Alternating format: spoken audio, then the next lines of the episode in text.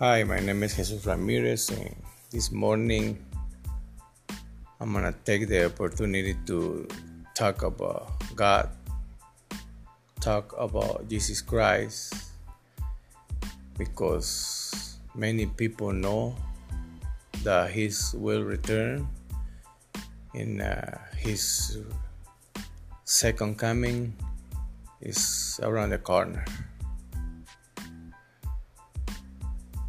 How we can be prepared for that moment, or how we can start doing things better.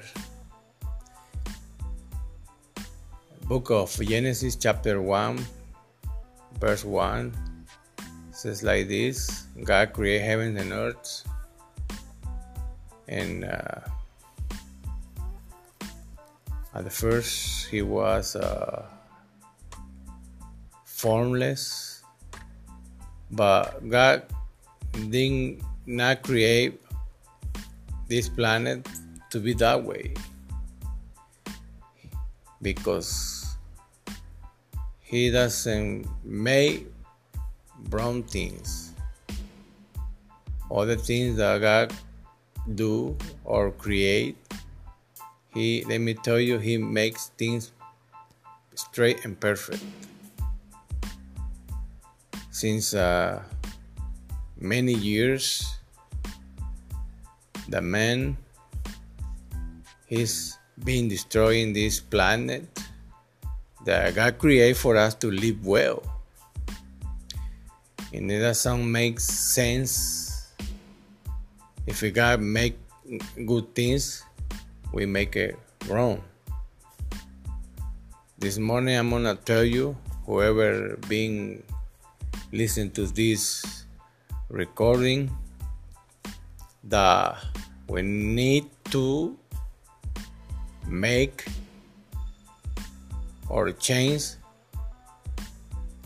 our way to live, uh, to change our mind in and that way. When jesus come once again well we can take or we can have the opportunity to get what he offering us that he will give us to us which is the eternal life. Um, I would like to tell you that you can start perhaps reading the Bible, um, thinking about it, thinking of the, if the, what the Bible says is good or wrong. And I would like to tell you this morning to the God love you. He just waiting for you to come to him. Like the way I did. He's been changing my way of live.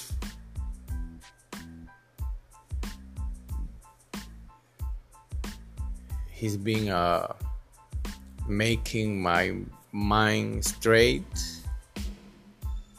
Uh, that way I can uh, make things better. I was a bad boy, but now I be I become a, a, better person, and uh, I want you to do what I did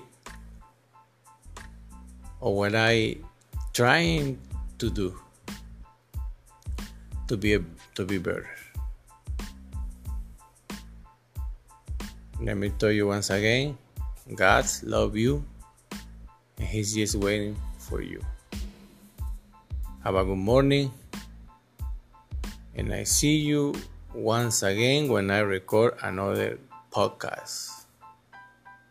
Have a good day.